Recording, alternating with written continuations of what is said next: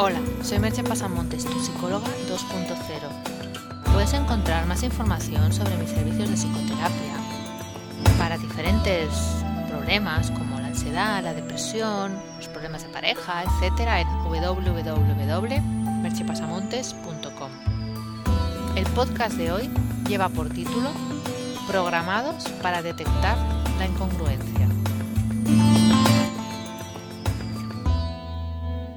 Si algo podemos decir que es consustancial al ser humano es su capacidad para detectar la incongruencia.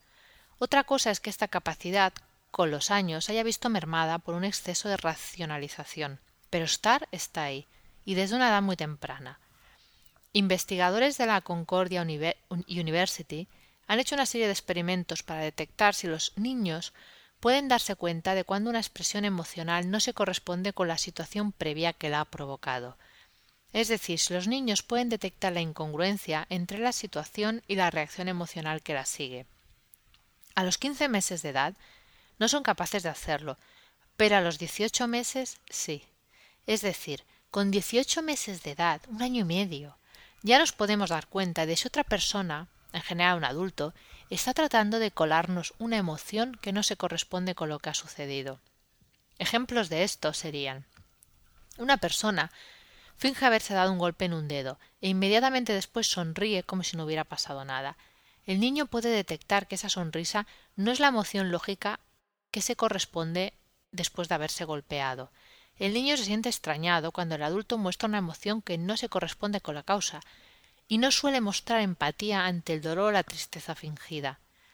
Los investigadores aventuran la hipótesis de que reconocer desde niño las emociones ajenas es una respuesta adaptativa que nos permite interactuar en un mundo social.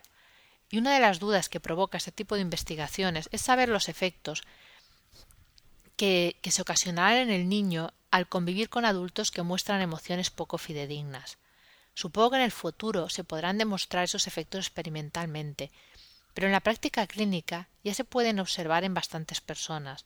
Son personas que tienen reacciones emocionales que no se corresponden con la situación que han grabado una reacción que no es la natural ante ese hecho.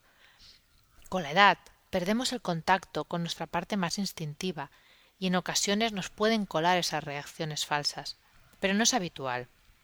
Cuando estás ante una persona que no reacciona de manera natural, lo notas.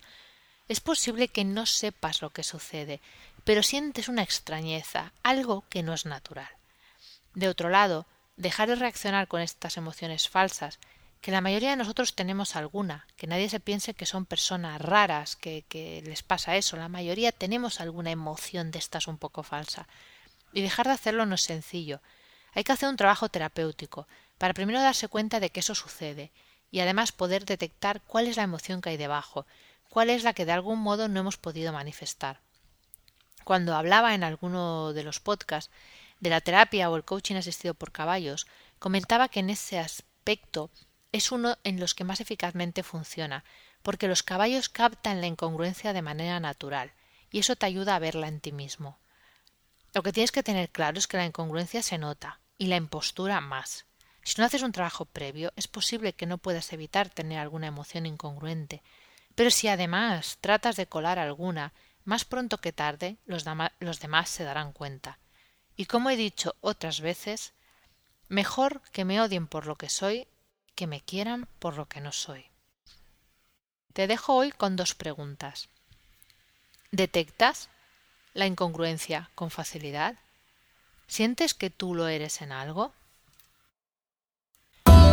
Puedes encontrar más información sobre el hablado en el podcast y sobre mis servicios de psicoterapia y coaching en www.merchepasamontes.com. Hasta aquí el podcast de hoy. Te espero en el próximo podcast. Bye bye.